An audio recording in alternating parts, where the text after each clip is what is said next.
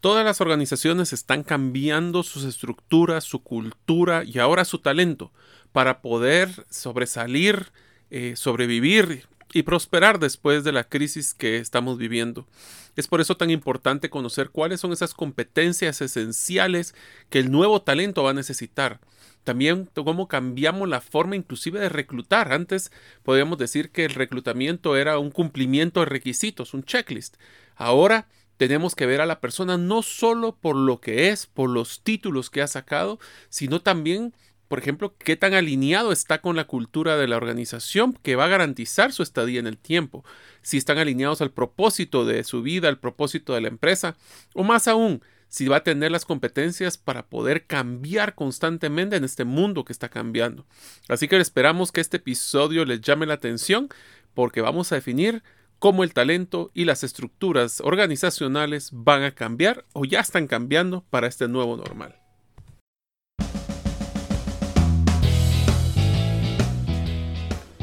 Bienvenidos al podcast Gerente de los Sueños, donde le brindamos las herramientas prácticas, competencias e inspiración para que los líderes de impacto cumplan sus sueños. Soy su anfitrión, Mario López Alguero, y mi deseo es que vivas la vida con pasión, resiliencia y templanza Bienvenidos.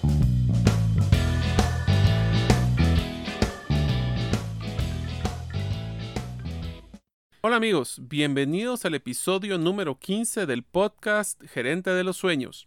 Mi nombre es Mario López Alguero y me manejo usualmente en moto para evitar más de una hora de tráfico al día. Deseo agradecerte que nos escuches el día de hoy. Si todavía no eres parte de la comunidad de los sueños, no sé qué estás esperando, pero puedes hacerlo escribiéndote a nuestros correos electrónicos ingresando a la página gerentedelosueños.com o a través de nuestro listado de difusión de WhatsApp enviando tu nombre al más 502, más 502 para aquellos que nos escuchan fuera de la frontera de Guatemala, que ya son bastantes, y el número de celular 5017 1018. Repito, 5017 1018. Deseo agradecer al patrocinador institucional del podcast, la Asociación de Gerentes de Guatemala, AGG. ¿Sabías que en su membresía, adicional a las herramientas gerenciales y competencias esenciales para líderes de impacto, también puedes postear oportunidades laborales que hay en tu empresa? Si quieres volverte miembro, visita la página agg.org.gt. En el episodio de hoy tendremos la gran oportunidad de conversar con Carla de Vanegas sobre la transformación del talento y organizaciones en el nuevo normal. Carla se define como una hija de Dios, esposa, madre, hija, amiga, emprendedora y apasionada del trabajo, así como la innovación, las ventas y el desarrollo de los jóvenes. Tiene más de 30 años de experiencia laboral. Inició su carrera como pasante en Xerox Corporation a los 20 años cuando era estudiante de ingeniería en sistemas de la Universidad UCA en El Salvador. Ahí permaneció 14 años, llegando a ser la directora comercial para la región y fue reconocida como el número uno manager de Xerox en Latinoamérica, en Employee Satisfaction o en satisfacción de los empleados, y por 11 años consecutivos en el President Achievement Award, máximo galardón en ventas de esa corporación. Luego inició una etapa nueva en su vida como emprendedora, siendo cofundadora y CEO o CEO de tecoloco.com, la primera bolsa de trabajo en Centroamérica y primera.com que logró vender exitosamente a una empresa global. En el 2009 fue pues, premiada con el Rotary Award Entrepreneurial of the Year. A la fecha, es vicepresidente del grupo Searching, senior partner en Search, Human Factor Leaders, director y cofundadora de Joven 360, em, la empresa líder de talento de joven en Centroamérica y Ecuador, una de las 10 mejores empresas sociales de Latinoamérica y reconocida por el programa de Impulsando la Innovación de Impacto en Latinoamérica. Es directora de Healthy Company, empresa líder de programas de wellness en, las organizaciones y cofundadora de Red Sofa, una app revolucionaria en networking y productividad. También es vicepresidenta de la Fundación Cirama, fundación que trabaja en pro del desarrollo integral de la mujer y Fundación Forja. Aprovechemos a escuchar la entrevista. Bienvenidos al nuevo episodio del podcast Gerente de los Sueños. Como ustedes saben, eh, estamos en unas series muy interesantes para poder desarrollar las diferentes herramientas que un gerente necesita para sobrevivir, prosperar y cumplir sus sueños. El día de hoy tengo una, pues, un gran honor de poder tener, como les mencioné anteriormente, una invitada que vamos a poder platicar de eh, cómo debe cambiar el modelo, no solo de contratación, sino estructuras organizacionales con el nuevo normal. Así que como la presenté anteriormente, me acompaña hoy Carla de Vanegas. Ella es del equipo de Search y vamos a platicar porque ella ha tenido la oportunidad de tener unas conversaciones muy interesantes en las últimas semanas con, yo diría que los principales líderes de la región en recursos humanos. Así que primero que todo, bienvenida Carla. Gracias Mario, buenos días, gracias por la invitación. Pues mira, me estoy súper entusiasmado. Primero, contarles unas peculiaridades eh, con Carla, pues realmente ella eh, ha sido, pues aparte de una conocida en el mundo de talento, pues una gran amiga. Ella fue también culpable de que yo fuera a, apoyar a Grupo Q en El Salvador. Y le digo culpable no en el mal sentido, sino porque ella fue la que me dio la oportunidad de poder tener esas, esas relaciones, inclusive con el equipo de Search creo que ya llevamos más de 15 años de conocernos, si no me equivoco, ¿verdad, Carlos? Ya, más de 15 años y la verdad es que yo soy una fiel creyente, Mario, que toda conexión que uno hace con un ser humano pues es una conexión que trasciende y creo que eso es súper importante y así es, pues, de, lo que fue un currículo se convirtió en una relación de años, así que gracias Mario por eso. No, y me encanta porque la realidad es que no solo es con, con Carla que he tenido la, la amistad, es con Irene, con Yolanda y con el equipo de Search, les dejo un par de anécdotas simpaticísimas. Eh, con ellos fueron, con el equipo de Search, fue uno de los socios fundadores cuando montamos la comisión de Contact Centers y BPO en Agexport aquí en Guatemala. Y adicionalmente con Carla, eh, una de las cosas que siempre me gustó es que teníamos la oportunidad de poder hasta cuestionar eh, modelos de negocio y poder eh, pimponear ideas. Nunca se me olvidar un par de veces que ustedes me pedían, porque creo que se me pasa la mano de Franco a veces y de hablador, eh, que, pues, tenían ustedes ideas de algunos negocios y de algunas ideas y lo, siempre las utilizábamos. Y yo, pues, como ustedes saben, son algo novelero y siempre trataba de ser de los primeros en estas iniciativas. Y dando feedback, ¿verdad? Y dando feedback que creo que es lo más importante y que, y que todo emprendedor necesita, ¿me entiendes? Escuchar de, de grandes que te den feedback porque uno se enamora de su idea y creo que eso fue algo súper importante que Mario hizo por nosotros siempre.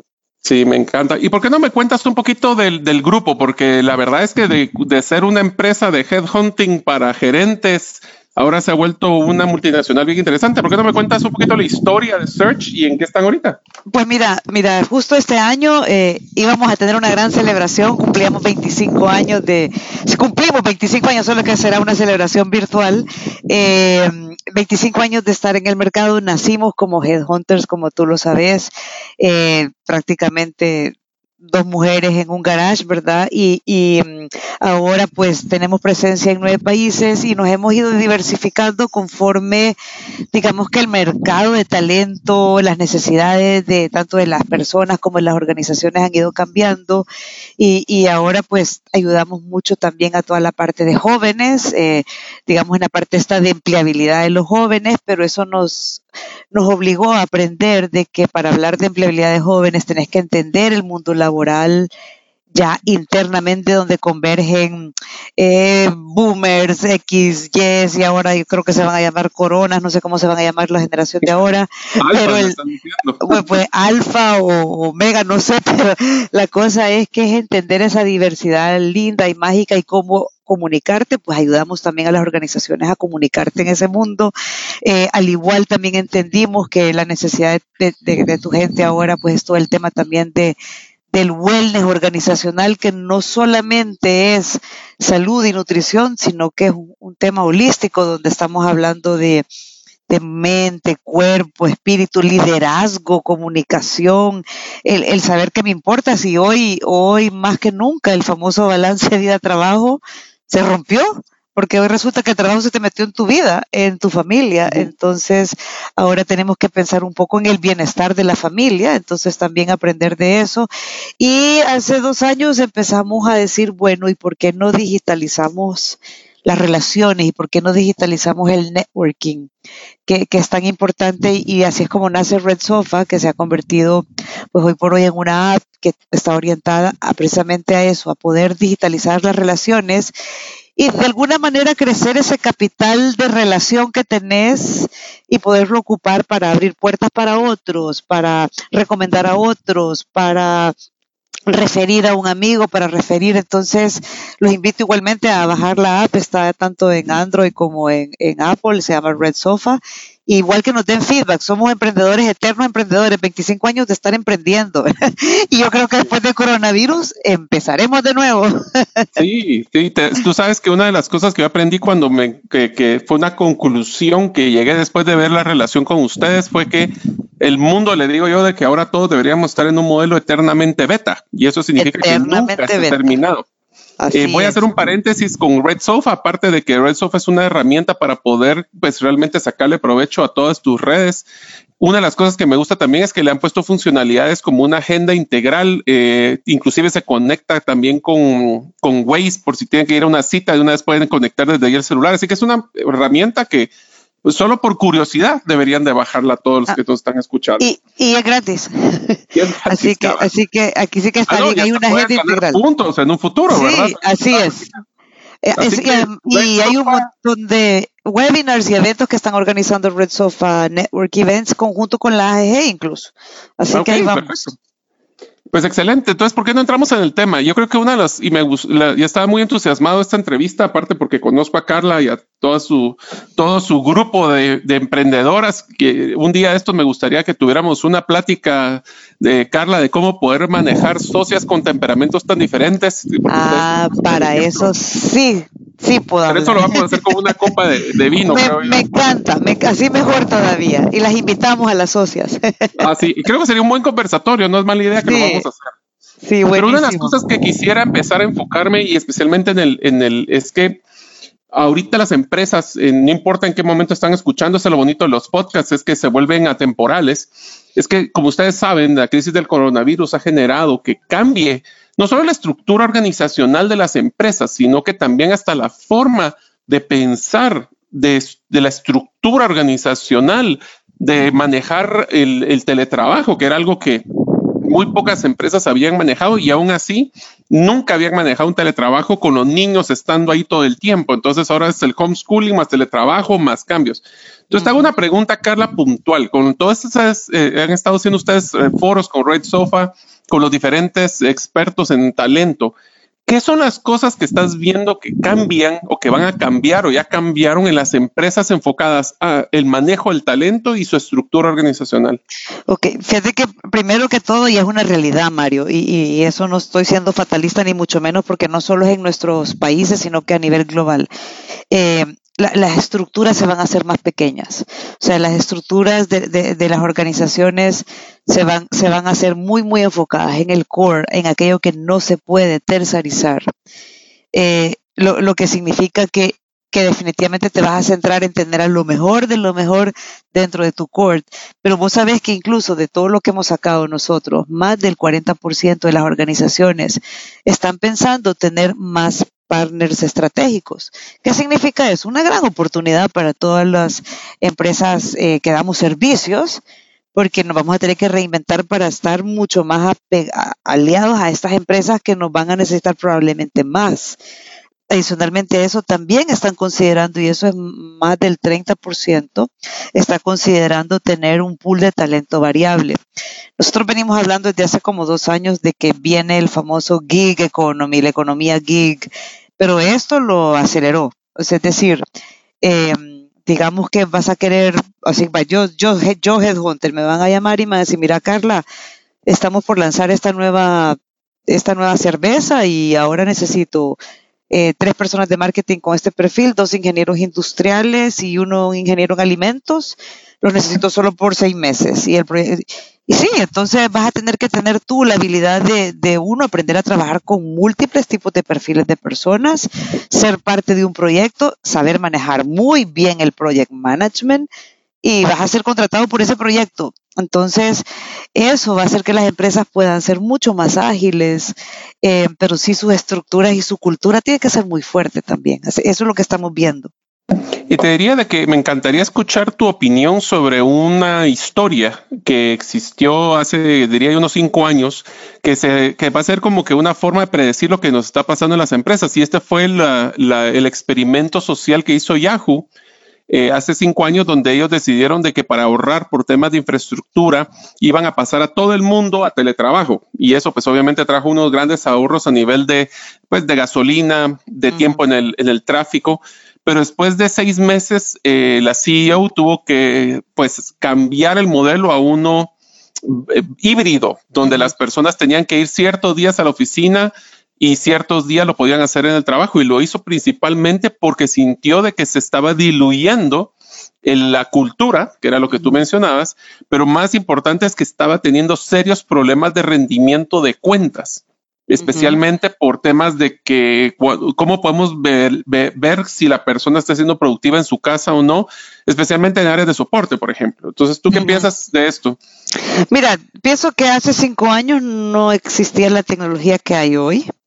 ¿Verdad? Creo que, que, que hoy, o sea, alguien decía en uno de estos foros, nos despertamos en el 2024 y nadie nos dijo nada. O sea, avanzamos. Entonces creo que ahora las herramientas son mucho más todavía creo que hasta sobre herramientas y sobre control. Sí, sí, al menos yo, Mario, pero tal vez yo porque soy, pero de otra generación, no lo sé, pero yo sí creo que sí es necesario el contacto humano. O sea, yo, yo no creo que esto sea sano tampoco quedarnos 100% teletrabajo. O sea, de hecho, todo lo, todo lo que, los estudios que he leído y veo es lo que tú dices, o sea, siempre es necesario tener ese mix entre remoto, que remoto para mí es más trabajo, creo que también es muy importante sentirte parte de algo y eso, pues por más tecnología, o sea, por más Zooms que yo tenga con mis hijos, no es lo mismo que tenerlos a la par mía y abrazarlos, ¿verdad? O sea, que, que es lo mismo, creo yo, en los ambientes de trabajo. Yo creo que todos vamos a llegar a un mix. Sí, se van a ahorrar las compañías dinero también, o sea, en infraestructuras físicas más pequeñas porque probablemente ya no necesitamos esas grandes oficinas y esos grandes parqueos y esos grandes, ¿me entendés? O sea, y que eso realmente va a servir probablemente para sobrepasar también esta, estos dos años que vienen algo difíciles, ¿verdad? Sí, sí, ese es otro reto, ¿verdad? Que esto, aunque la crisis de salud va a desencadenar, sino ya empezó a desencadenar en estos momentos y va a desencadenar por un par de años un tema de crisis económica. Totalmente. y, y, aquí obviamente vamos al enfoque de que hay yo digo una expresión que me encanta que dice, nunca deberíamos desaprovechar una buena oportunidad por una buena crisis. Entonces, así como una crisis puede ser un reto, puede ser una gran oportunidad. Regresando al punto de las estructuras. A ver, hablemos. Nosotros ahorita te estás hablando de que me acabas de mencionar que las estructuras van a ser más pequeñas, deben ser más flexibles y van a tener un reto a nivel de cultura organizacional.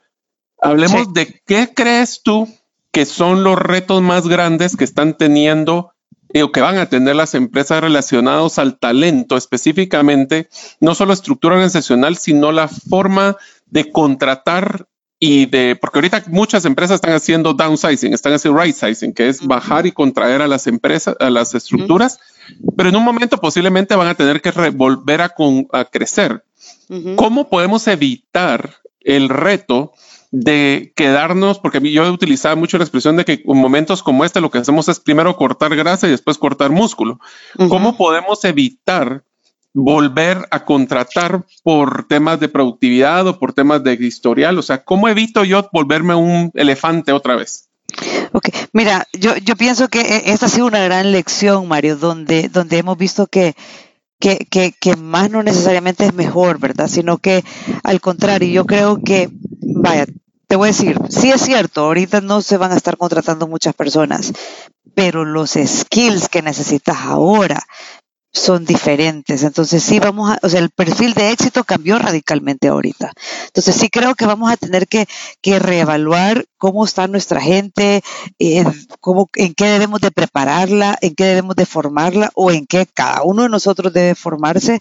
Y, y, por, el, y por el otro lado, yo, yo sí pienso que, digamos, a menos que sea una función que es parte de tu core, es decir, eh, o sea, eso es parte de la propuesta de valor de tu empresa. E, eso yo pienso que lo tenés que contratar, o sea, no lo puedes tercerizar.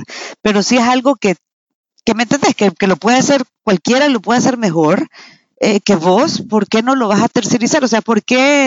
Eh, voy a poner un ejemplo, o sea, ¿por qué una campaña de marketing tiene que ser in-house? O sea, ¿por qué un proceso de distribución tiene que ser in-house? A menos que seas Hugo, Uber, ¿me entiendes? Que eso es tu core. Entonces, eh, es bien importante como identificar cuál es tu verdadera propuesta de valor. Eh, luego, yo pienso que las empresas, como te decía, yo considero que van a ser más pequeñas, pero, pero vamos a tener talento puro, o sea, es decir, eh, eso no significa que, que o sea, que me entendés que tenemos que apostarle a, formación, a capacitación, a compromiso, a generar mayor engagement, eh, porque nos, nos, vienen días donde vamos a tener que trabajar probablemente un 150% más, ¿verdad? O sea, esa es una realidad. Bueno, ya es una realidad hoy por hoy. Ya es una realidad hoy por hoy. ¿Qué crees? A ver, yo te tengo una, una duda fuerte, te digo porque por la relación que he tenido con los, de, los socios de la Asociación de de Guatemala y lo que tuve en experiencia anterior en talento, ¿cuáles son esos? Porque mira, a ver, voy a darte el contexto de mi pregunta para que me puedas decir tu punto de vista. En el pasado, y hablemos de nuestros papás, el modelo de contratación era una persona que iba a jubilarse en esta empresa. Entonces lo que tenía que aprender era cómo se hacían las cosas aquí y debería de seguir al pie esa, esa fórmula mágica porque esa era la que por muchos años y por muchos años más iba a poder ser el éxito. Sin embargo, el siguiente nivel, como en el caso mío, de mi generación y el tuyo, es que ya no era donde me voy a jubilar, sino donde puedo ser más productivo, donde puedo lograr conseguir una oportunidad para crecimiento y desarrollo profesional. Y los jóvenes que están ahora pensando mucho en temas de, bueno, voy a aprender para ser un emprendedor o desarrollar este tipo de talento. Entonces, ¿cuál, lo que era el fuerte de nuestros papás y hasta nuestro, yo diría nuestra generación, es el hecho de lo que llamaban las competencias duras, que era aprender la técnica sin embargo, ahorita creo que lo que nos enseñó esta crisis es que nos tenemos que enfocar en las blandas, que es cómo nosotros como personas podemos ser más flexibles. ¿Cuáles crees que son las habilidades blandas que van a ser las claves de éxito para el talento en el futuro? Mira, yo, yo después de cada uno de estos foros, que, que por cierto, eh, eh, para que tengan una idea, hemos hablado con más de 230 líderes de capital humano en Latinoamérica. Eh, les he hecho esta pregunta, o sea, ¿cuáles creen realmente que son esas competencias non-negotiable, o sea, no negociables ahora? Eh, fíjate que la, la, la, más, quizás la más importante es lo que, lo que, lo que los gringos le dicen preparedness, o sea, saber, o sea, estar listo siempre, o sea, sabernos preparar. No sé si me voy a entender, pero es, esa habilidad de, de, aprender y, y desaprender constantemente. O sea, que todo lo que yo sé hoy probablemente, Mario, no me sirve de nada para el mundo al que nos vamos a enfrentar. Entonces yo decía, miren, ahorita cualquier millennial, cualquier centennial y yo probablemente estamos en las mismas porque mi experiencia era para otro mundo. Entonces, eh, es para esa habilidad de prepararnos, o sea, de no conformarnos. Y la segunda, eh, la famosa resiliencia, o sea, el, el, el decía, estuve incluso en un foro mm, global de líderes de capital humano y decían, ese eh, ready to change, o sea, esa habilidad de estar listos para el cambio siempre, la adaptabilidad. O sea, cómo manejar el cambio, cómo construir una cultura adaptable al cambio son básicas. Luego, obviamente, toda la parte de, de, poder trabajar con equipos multidisciplinarios. Mario, las habilidades de comunicación hoy, si antes eran indispensables, pues son, o sea, imagínate esa comunicación de, de poder entender que tú estás en tu casa y que el niño amaneció con calentura y no quiere hacer la tarea del homeschooling y además el perro no hay quien lo saque y tenés que cocinar y no sé qué. O sea, esa habilidad de vos como líder de entender en la situación en que está tu colaborador ahorita o probablemente tiene que su esposo se quedó sin trabajo. O sea, ¿me entendés? Esa empatía hoy tiene que ser más que nunca, algo real, o sea, cómo me pongo en los zapatos del otro, pero en dos vías, Mario, porque esa es otra cosa bien importante, que muchas veces cuando, cuando tenemos la mentalidad de empleado, yo siempre digo que hay dos mentalidades, la de dueño y la de empleado. Cuando tenemos la mentalidad de empleado, solo pensamos en nosotros, pero ¿cómo está siendo mi jefe o mi o el dueño de esta compañía para poder mantenerme aunque sea no sé, el 80% de mi salario o el 70%. O sea, ¿cómo ayudo yo para que todo el equipo podamos, ¿me ese trabajo en equipo, decir que nadie se quede atrás, o sea, que ninguno nos quedemos atrás, que si yo estoy aprendiendo algo, ¿cómo le enseño al otro? que, que entonces creo que es súper importante, o sea, como te, te, repetí, o sea, esa habilidad al cambio, esa habilidad de empatía, eh, la adaptabilidad, la comunicación efectiva. En unos momentos continuaremos con la segunda parte del episodio del podcast Gerente de los Sueños. Los invito a ser parte de la comunidad de los sueños, ya que a partir del episodio 12 estamos compartiendo la infografía de resumen de cada episodio única y exclusivamente a los miembros de la comunidad.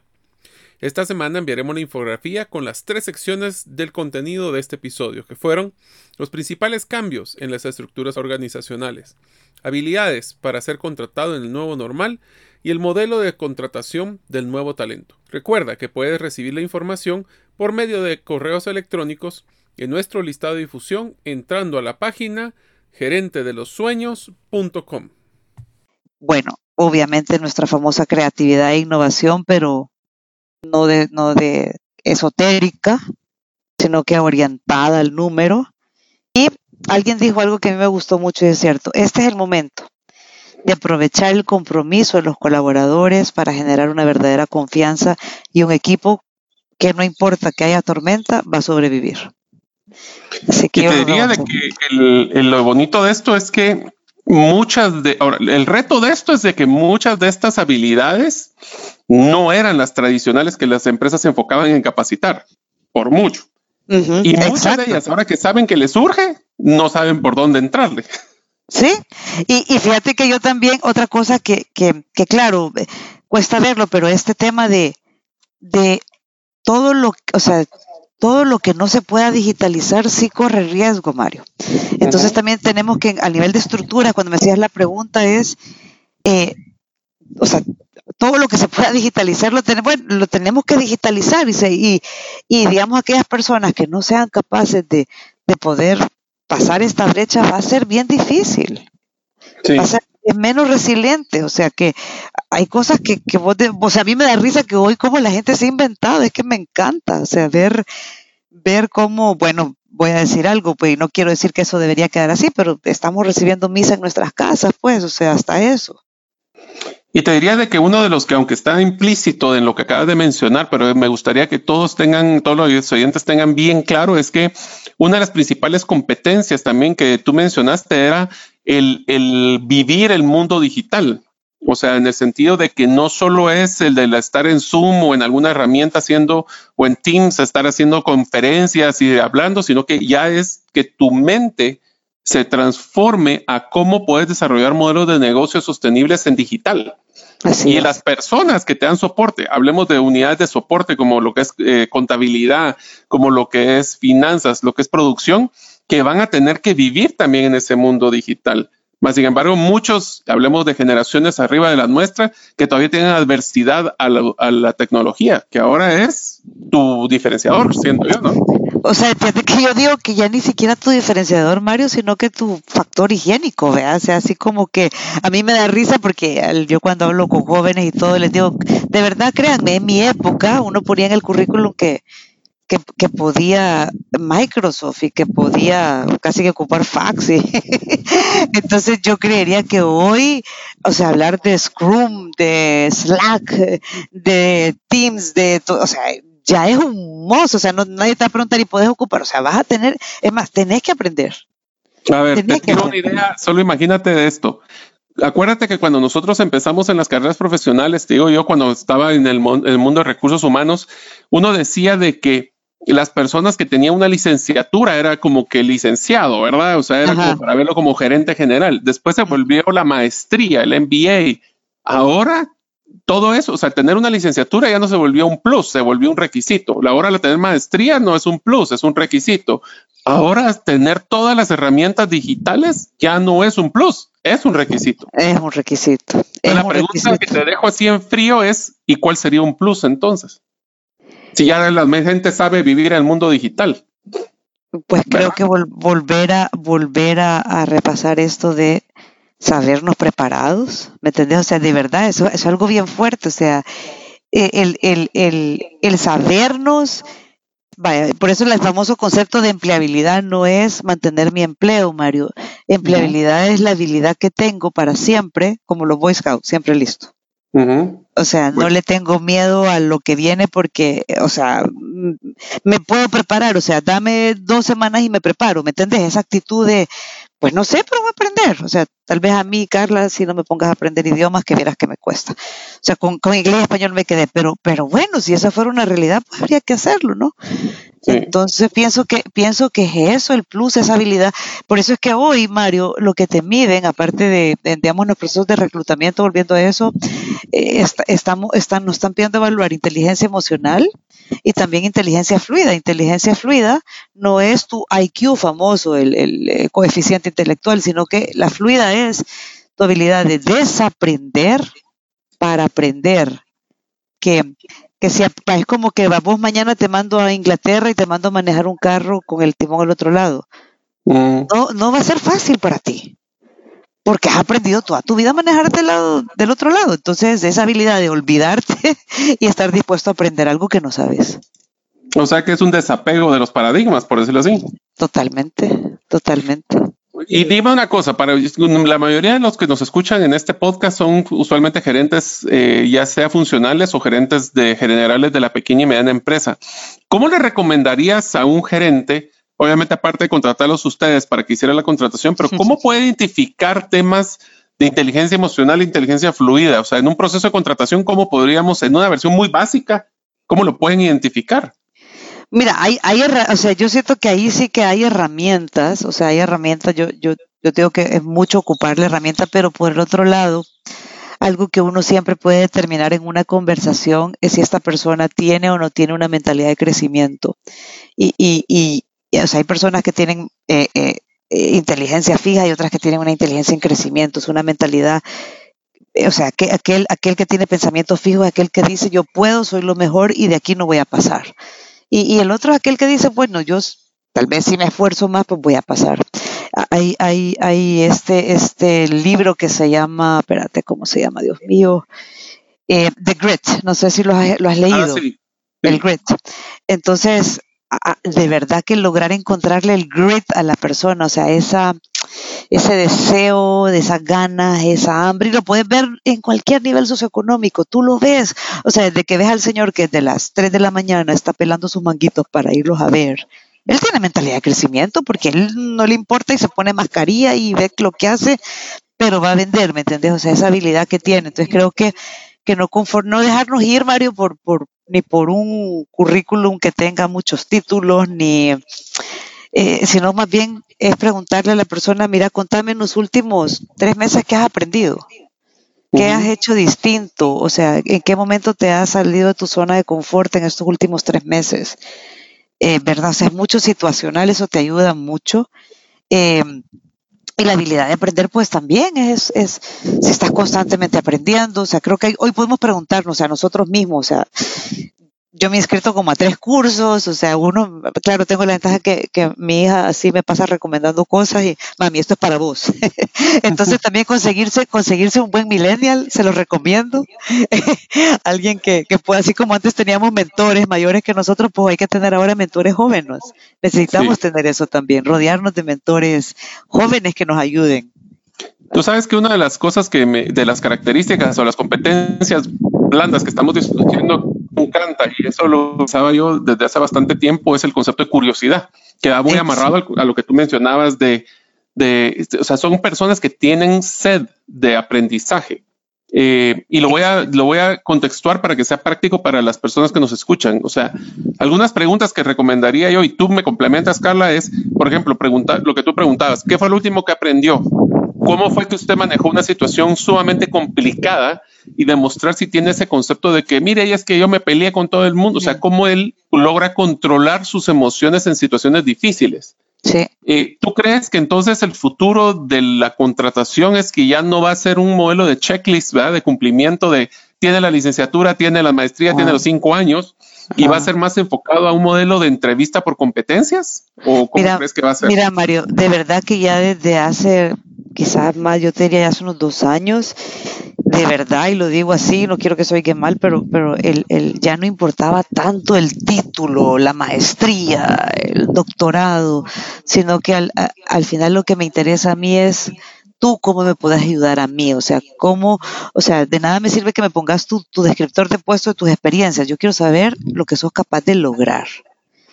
Yo quiero entender qué es lo que tú puedes lograr para mí, para mi empresa. Entonces, eh, eh, es mucho situacional, te diría yo, eh, y algo que sí hay que tener mucho cuidado hoy por hoy, porque también se está dando, huir un poquito de los, de los contribuidores individuales que siempre han existido. Pero quizás hoy más que nunca siento yo que hay una generación como muy, no quiero ocupar la palabra egoísta, pero es como autosuficiente, quizás. Individualista. Sí, y autosuficiente, ¿me entendés? Como, eh, no, yo puedo hacer esto, puedo hacer esto, puedo hacer esto, y como, vea, de repente vos podés tener, o sea, un, una sola persona puede tener de un solamente 10 mil followers y, y, tener todo esto, pero ¿será lo mismo eso para penetrar un producto en los supermercados? ¿Me entendés? O sea, como, como no, no, la vida no es tan fácil tampoco, ¿verdad? O sea, también requiere un poquito de calle. Entonces, creo que también es mucho buscar, lo voy a decir así, pero también buscar humildad. O sea, que, ¿verdad? O sea, yo creo, pienso que hoy más que nunca está prevaleciendo el, ese liderazgo que los gringos le llaman el servant's leadership, o sea, ese liderazgo de servicio. O sea, hoy más que nunca, eh, eh, em, si no pensás, o sea, si ya tu marca, si tu compañía no está pensando en tercero, no va a tener futuro. Sí, inclusive te diría de que entonces uno de los de las recomendaciones que nos mencionas también es ese fit de la cultura que tiene la organización para ver si las personas no solo, o sea, voy a decirlo tal vez de una forma fea, pero hay muchísimas personas que pueden tener las mismas competencias, pero si esas personas van a tener el encaje con la cultura, eh, de esa agilidad, de esa curiosidad, por ejemplo, en la AGG, que te voy a poner un ejemplo, uno de los requisitos es que cumpla el valor de somos una institución que aprende. ¿Esto qué quiere decir? Una persona que no le guste participar en cursos o una persona que no quiere crecer exponencialmente, aquí no va a encajar. Claro. Puede ser muy bueno, pero no va a encajar es que el Mario, es que hoy más que nunca también se hace más importante el propósito, no solo para contratar, sino que también hasta con tu consumidor, ¿me entendés? Ese, ese vínculo que vas a generar con tu, sea, el propósito eh, eh, en, este libro de, Simon Sinek, el Why, que, que, dice que el mejor, el mejor, eh, el mejor anuncio de, de contratación de trabajo fue uno que se dio, ponete, no sé, voy a hablar fechas equivocadas, pero en el año 1895, donde iban a, iban a hacer una navegación al estrecho de, de allá de, Magallanes y, toda esa parte, y el, anuncio decía, si usted no está buscando dinero, eh, no sabe si va a comer, le gusta la aventura, eh, quiere conocer nuevos lugares y conquistar una nueva parte del mundo, aunque no le pague, este es su trabajo. Entonces, naufragaron por nueve meses, pero ninguno se murió, porque todos los que estaban, habían llegado ahí, estaban identificados con el propósito, que era descubrir, conquistar, pasar hambre, eh, no murieron. Entonces, eso es lo importante, que tú contrates a la persona que está de acuerdo con tu propósito. Sí, eso es, algo que es bien importante porque ahora con las flexibilidades que estás mencionando de las estructuras que van a ser pequeñas, todo, cada persona debería de ser comprometido con el propósito y el otro es lo que mencionas de multidisciplinario, porque hoy vamos a necesitar que estés vendiendo, mañana mercadeando y pasado estar llenando la bodega. Así es, exactamente. Y si me, puedes prestar tu moto para ir a cobrar, también préstamela. Eh, eh, sí, era lo como te mencionaba. O sea, a mí, eh, a mí me toca liderar una organización, pero en otra de las empresas me toca ser de chofer. O sea, al final del día, uno tiene, pero entonces ya te diste cuenta que el enfoque ya de, de, las empresas va muy claro de que deben empezar a contratar no necesariamente especialistas, que era la moda, te diría, hasta hace como unos cinco años, sino más generalistas. ¿Sí? ¿No crees? O sea, yo siento que es, ese, ese, los gringos dicen learning on the fly, o sea, aprendiendo y ejecutando, ¿verdad? O sea, dándole con todo. Así que sí.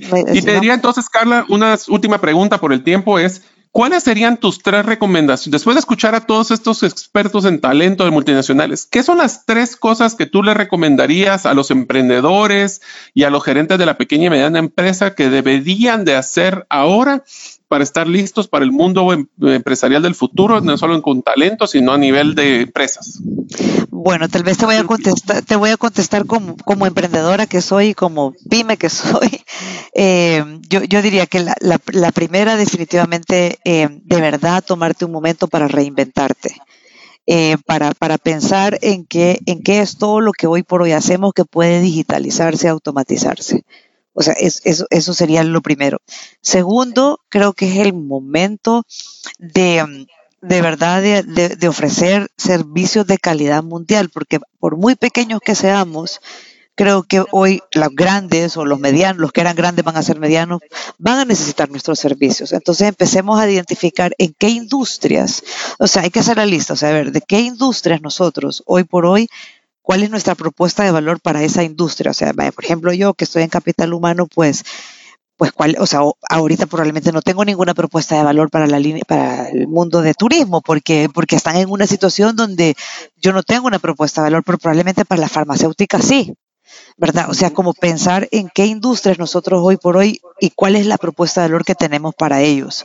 Eso sería el otro. Tercero, eh, si no tengo personas, em, diría yo, preparadas, o sea, están preparadas para el hoy, al menos una o dos, traerla a la organización, Mario. O sea, por, aunque cueste, pero, pero si nosotros no cambiamos nuestros procesos y, no, y seguimos con las mismas personas creyendo que solo porque mi papá dice que es así, porque se tiende mucho a esto en las empresas familiares.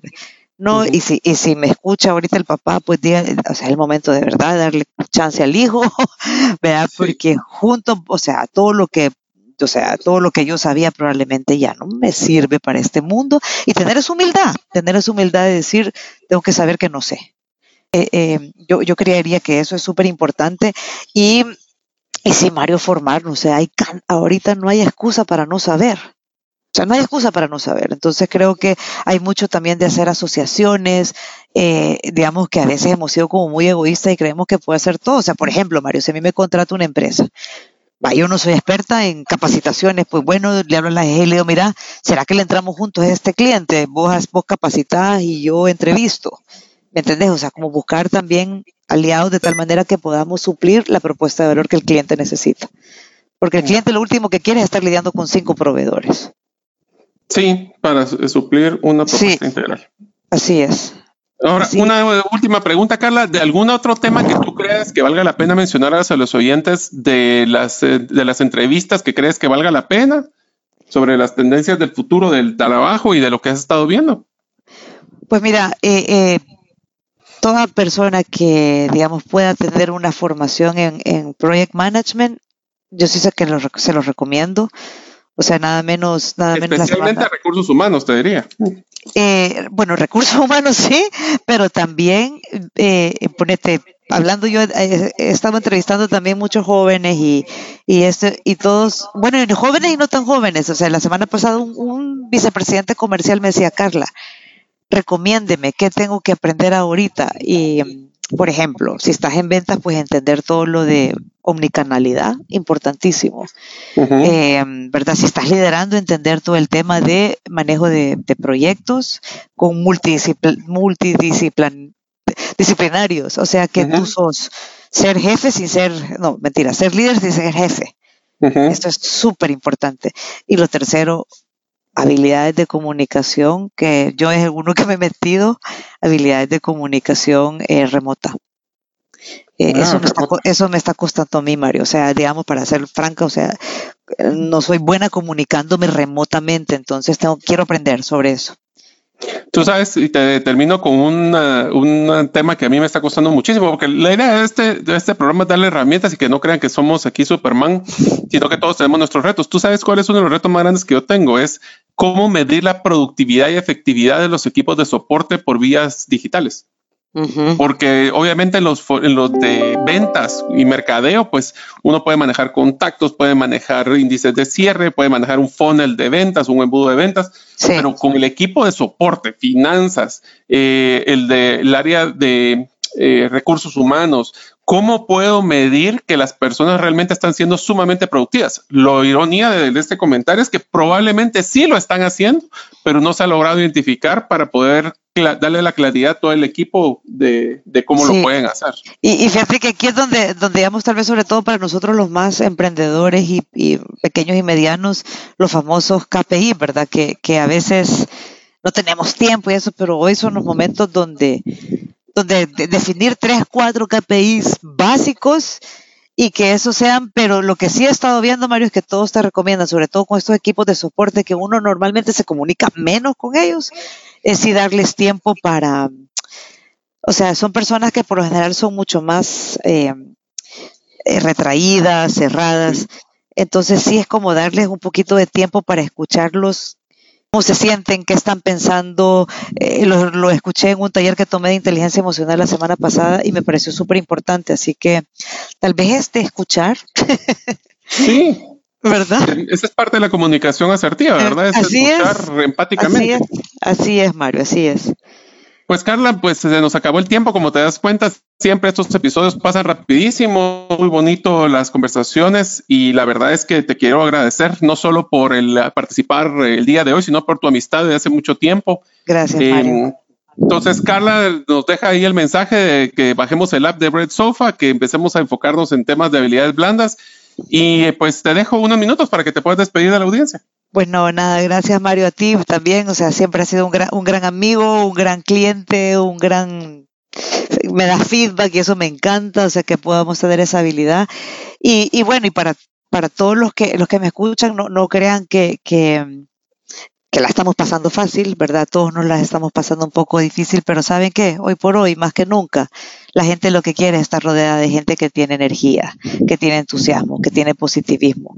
Incluso si, si estamos, eh, eh, yo siempre lo digo, o sea, uno, uno le compra a la persona que es buena gente y feliz, o sea, porque puede ser el mejor del mundo, pero si el tipo te cae mal y es un antipático, se lo deja. Así que yo los invito de verdad también a verle el lado bueno a esto. Eh, pues los que tenemos fe a creer más que vamos a salir adelante. Y, y nada, Mario, ahí si, si querés poner mi, mis datos eh, digitales, pues igual los compartimos y, y, estamos a la orden por cualquier cosa, que al final nuestro primer trabajo es, somos una em, empresa de gente, ¿verdad? Y nos debemos a ello. Excelente, pues muchísimas gracias Carla y próximamente pues vamos a hacer ese conversatorio con las otras socias. Creo que va a ser sí. interesante ver cómo manejar socios mujeres de temperamentos muy diferentes, en, con, con, personalidades diferentes y hasta nacionalidades diferentes. Así que creo que eso lo vamos a dejar de tarea para un próximo episodio. Buenísimo. Muchísimas gracias por tu tiempo, Carla. A vos, Mario, por la invitación. Un abrazo. Chao. Gracias por escuchar el episodio de hoy de Gerente de los Sueños. Recuerda que para lograr cumplir tus sueños, solo debes de ponerle fecha y tomar acción. Las notas y material complementario de cada episodio puedes encontrarlo en la página gerentedelosueños.com. La música que han escuchado es Feeling Good de Kevin MacLeod y pueden encontrarla en incompetech.com. Hasta la próxima y que sigamos haciendo nuestros sueños una realidad.